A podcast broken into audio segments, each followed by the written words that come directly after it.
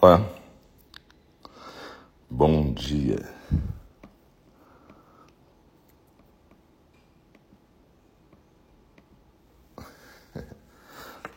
Aqui é o Alce. A gente está no nosso Zendô virtual GNG.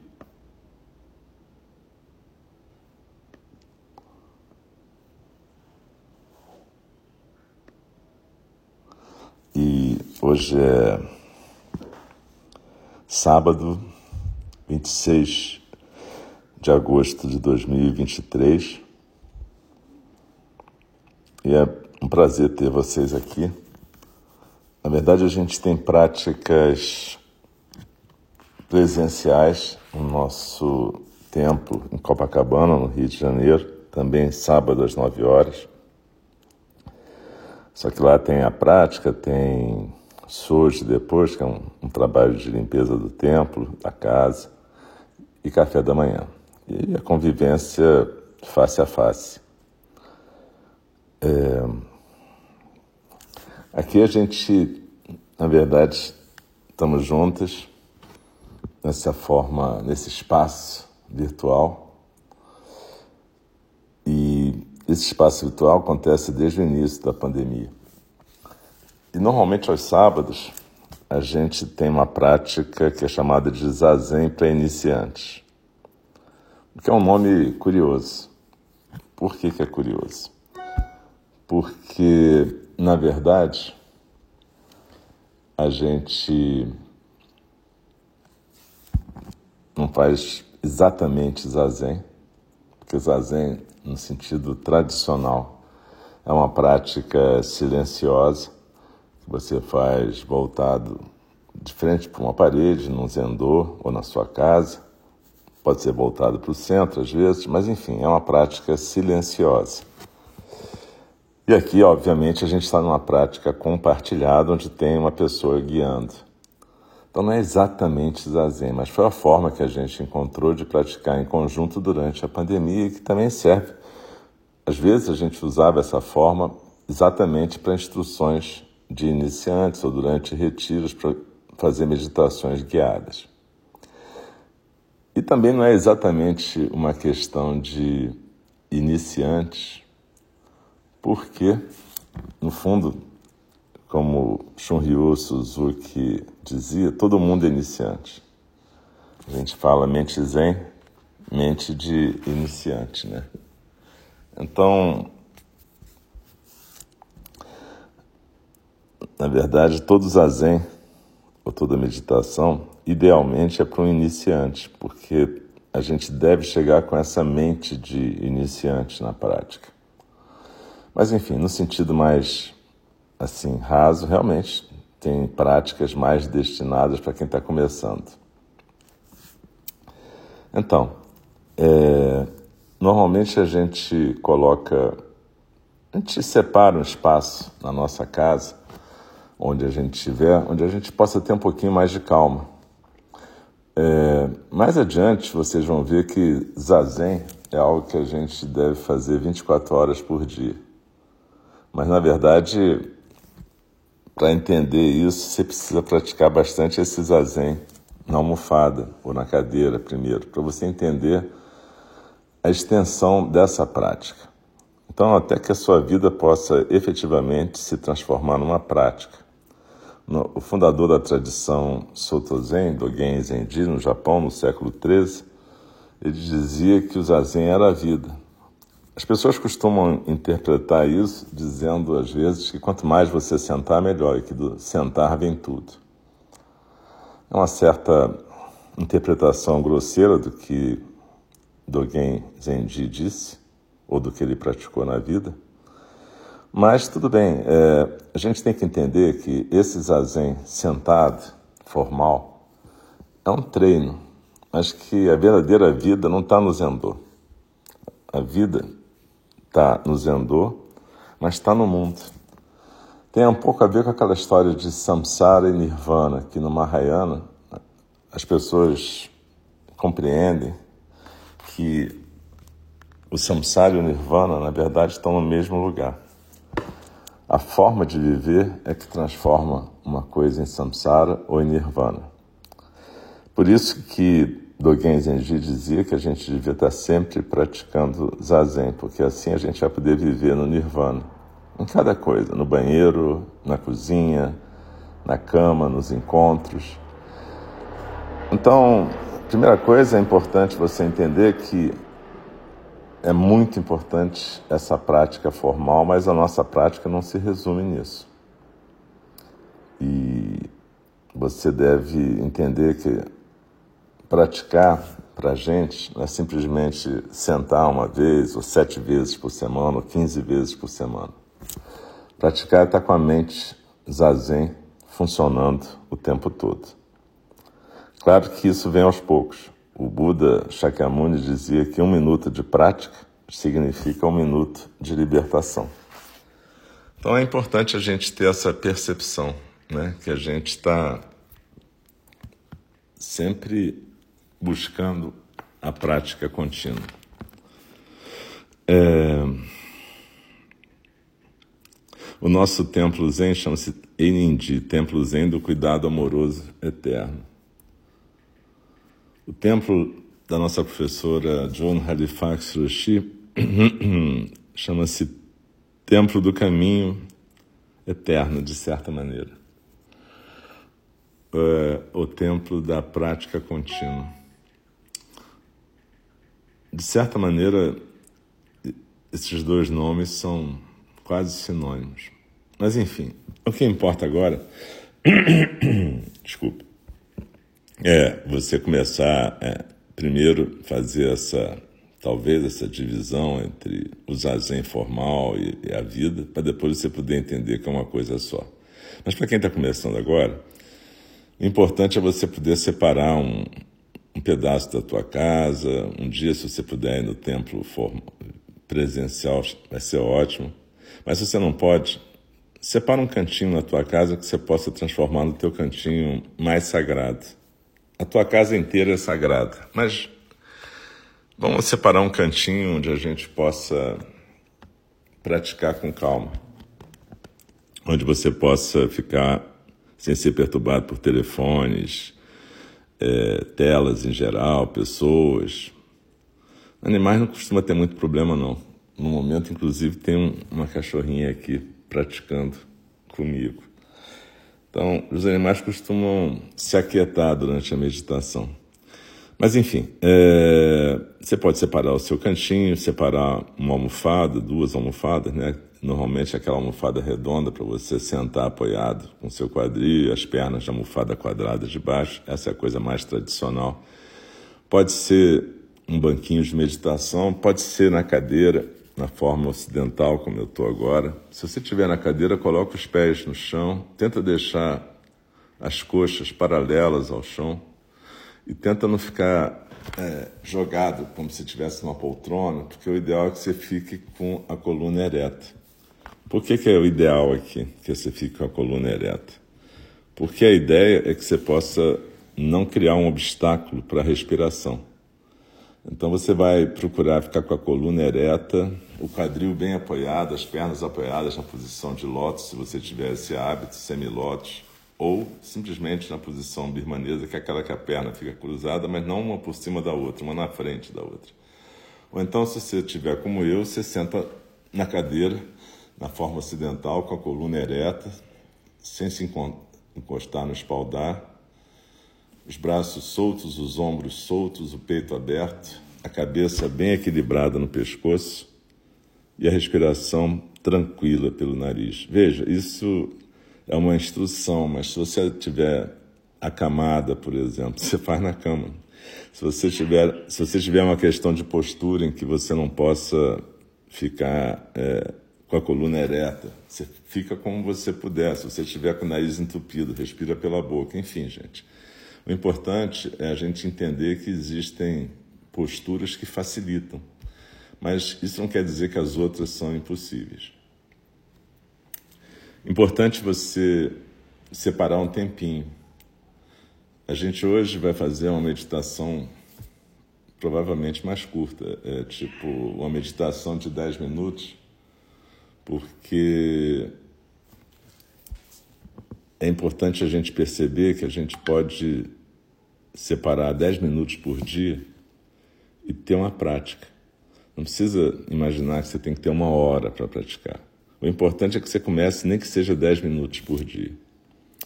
Uma outra questão é que nesse seu cantinho sagrado, se você for uma pessoa mais ligada às formas religiosas da espiritualidade, você pode ter imagens do que se você acredita mais, sejam católicas, budistas, umbandistas, candomblecistas. Você pode acender um incenso se você não tiver alergia. Enfim, cria uma atmosfera que, quando você chega aí, você já se sente induzida a, a, a praticar. E então, normalmente, a gente está nessa postura que eu falei, a gente sustenta a mão esquerda com a mão direita, como se a mão direita estivesse sustentando no colo a mão esquerda. A gente une os polegares sem forçar demais.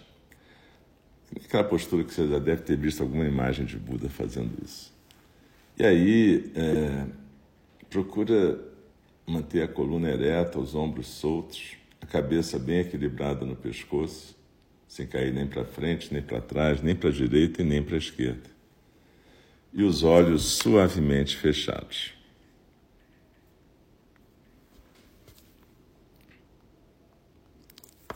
Eu vou convidar o nosso sino a soar por três vezes para que a gente possa marcar o início da nossa prática formal e depois no final uma vez para que a gente possa encerrar a prática formal. Mas mesmo quando encerrar, não se mexe correndo. Zazen tem a ver com se aquietar, com poder parar um pouquinho. Então, procura ficar na postura. A gente, quando está no zazen, no templo, em geral, a instrução é para ficar com os olhos entreabertos, olhando a 45 graus a parede. Mas quando a gente faz esse tipo de meditação guiada, a gente costuma sugerir que se fique de olhos fechados, principalmente no começo, para facilitar.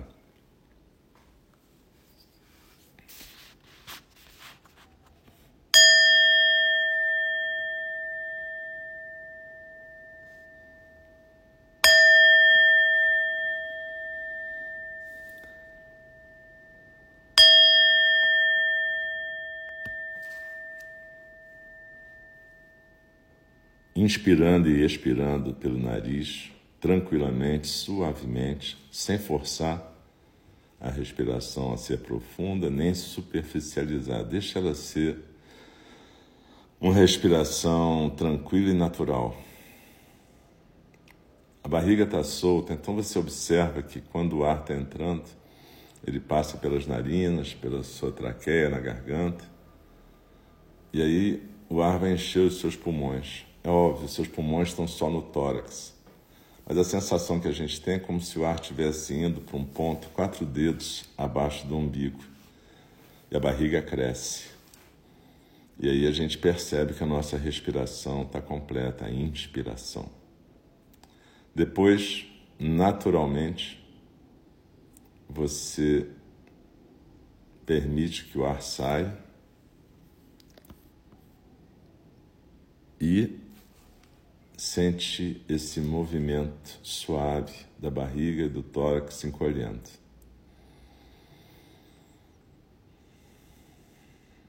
Quando a gente está iniciando uma prática de meditação,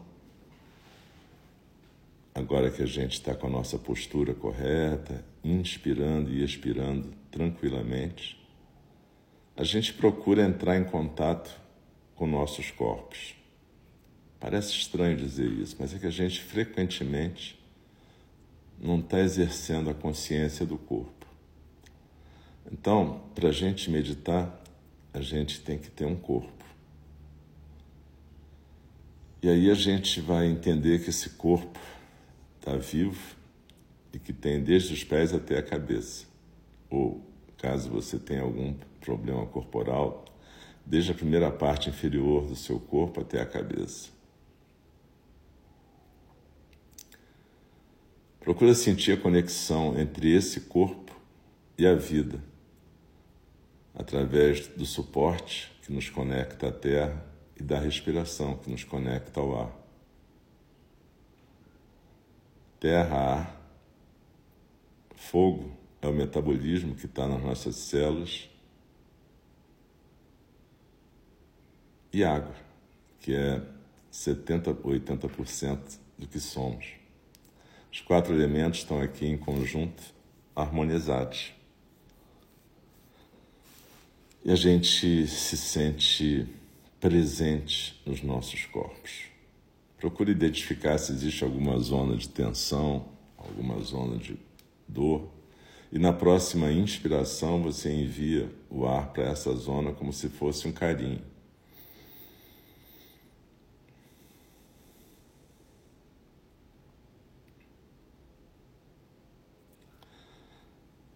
Nesse percurso inicial, a gente também lembra da nossa intenção quando a gente sentou. A intenção da meditação, a intenção da presença, a intenção da atenção plena. Mas por trás de todas essas intenções tem uma intenção maior, que é a intenção do cuidado amoroso. De que a nossa presença no mundo não seja uma presença parasitária, mas uma presença engajada, uma presença que cuide, cuide de si mesma e do ambiente e dos seres em volta. Essa é a intenção que está por trás de tudo. Então a gente faz essa intenção ser lembrada no começo de uma prática.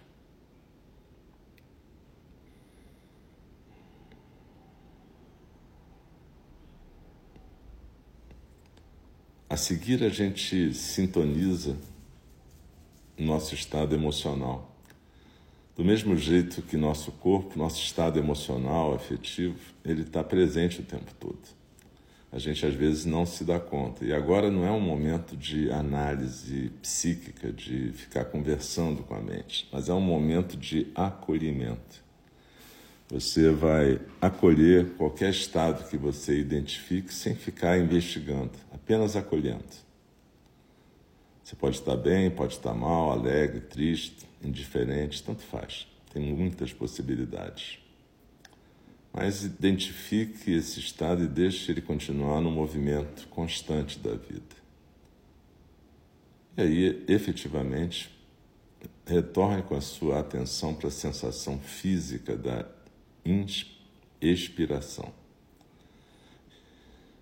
Inspirando, eu sinto o ar entrar expirando, o ar vai saindo suavemente pelas narinas, ou pela boca, ou por onde for. Mas veja, aqui a gente vai procurar sentir a sensação física, não é pensar sobre inspiração e expiração. E a gente vai focalizar principalmente a expiração, porque a gente quando expira naturalmente, nossos corpos se aquietam mais. Os ombros descem, o corpo relaxa na postura. Então desliza na expiração e se aquieta. E aí você vai procurar se aquietar como se você pudesse sentar naquele ponto, quatro dedos abaixo do umbigo. Às vezes a gente faz um, uma visualização, por exemplo, cada um pode fazer o que quiser, mas eu costumo usar a visualização de uma pirâmide, como aquelas do Egito, invertida no tronco. A base está nos ombros, o vértice quatro dedos abaixo do umbigo. Então, quando eu expiro, eu deslizo como se eu estivesse deslizando pelas paredes internas dessa pirâmide. E aí você desliza na expiração e se aquieta no centro, lá embaixo, quatro dedos abaixo do umbigo. E é como se você pudesse sentar aí numa ilhota no seu centro. Desliza na expiração, se aquieta no centro. Você vai perceber que existe uma correnteza constante de pensamentos, sentimentos, barulhos, tudo tudo que está acontecendo agora. aqui e agora. Isso aí a gente chama de correnteza dos sons do mundo. E essa correnteza não para nunca. Ela está sempre aí. Mas a gente pratica não é para interromper a correnteza. A correnteza é a impermanência, não tem como interrompê-la. Mas a gente pratica para aprender a ficar quieta e poder inicialmente se aquietar nessa correnteza e depois observá-la sem julgamento, sem ficar criticando, sem ficar dizendo que está boa ou que está ruim. Então desliza na expiração e se aquieta no centro.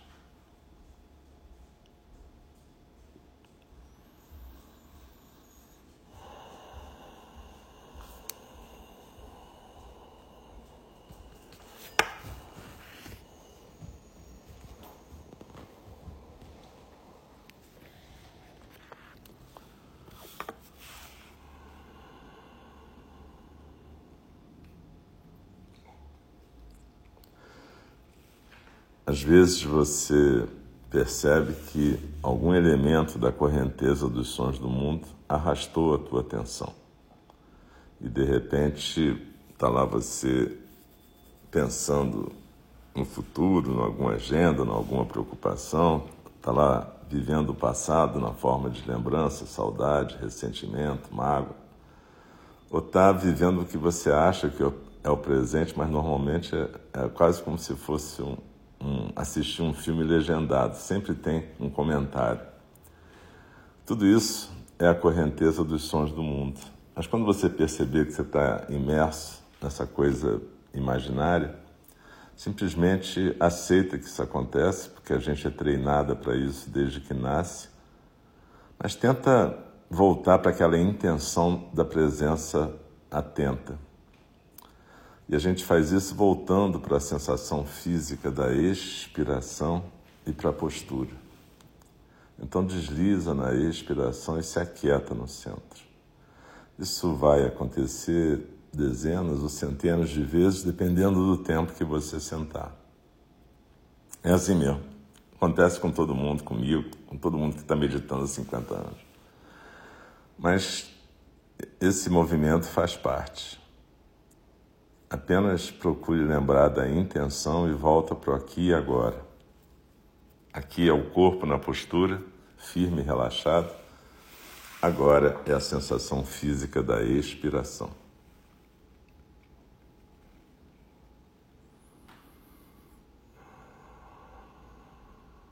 Vamos ficar uns minutos em silêncio. A nossa prática.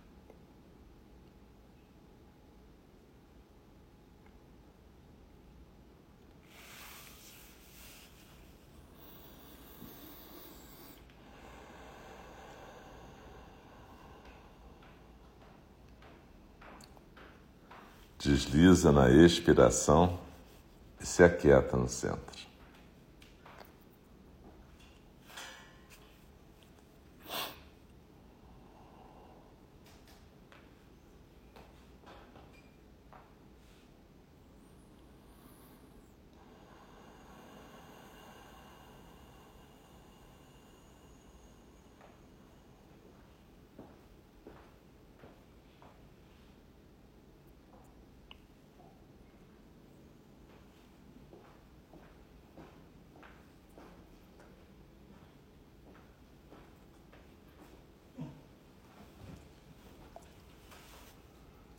Deslizando na expiração, quietas no centro. A gente vai se preparando, porque daqui a pouquinho eu vou convidar o sino a soar para interromper esse período formal de prática. Quando isso acontecer, não precisa se mexer correndo. Permita que a quietude desse momento possa continuar no teu movimento.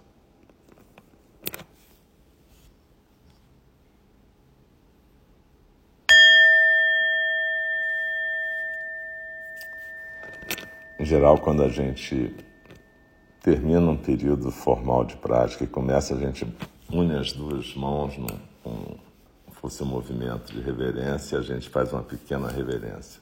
Essa reverência, que a gente chama de gachô, significa um respeito pela nossa prática e pela prática de todos os seres.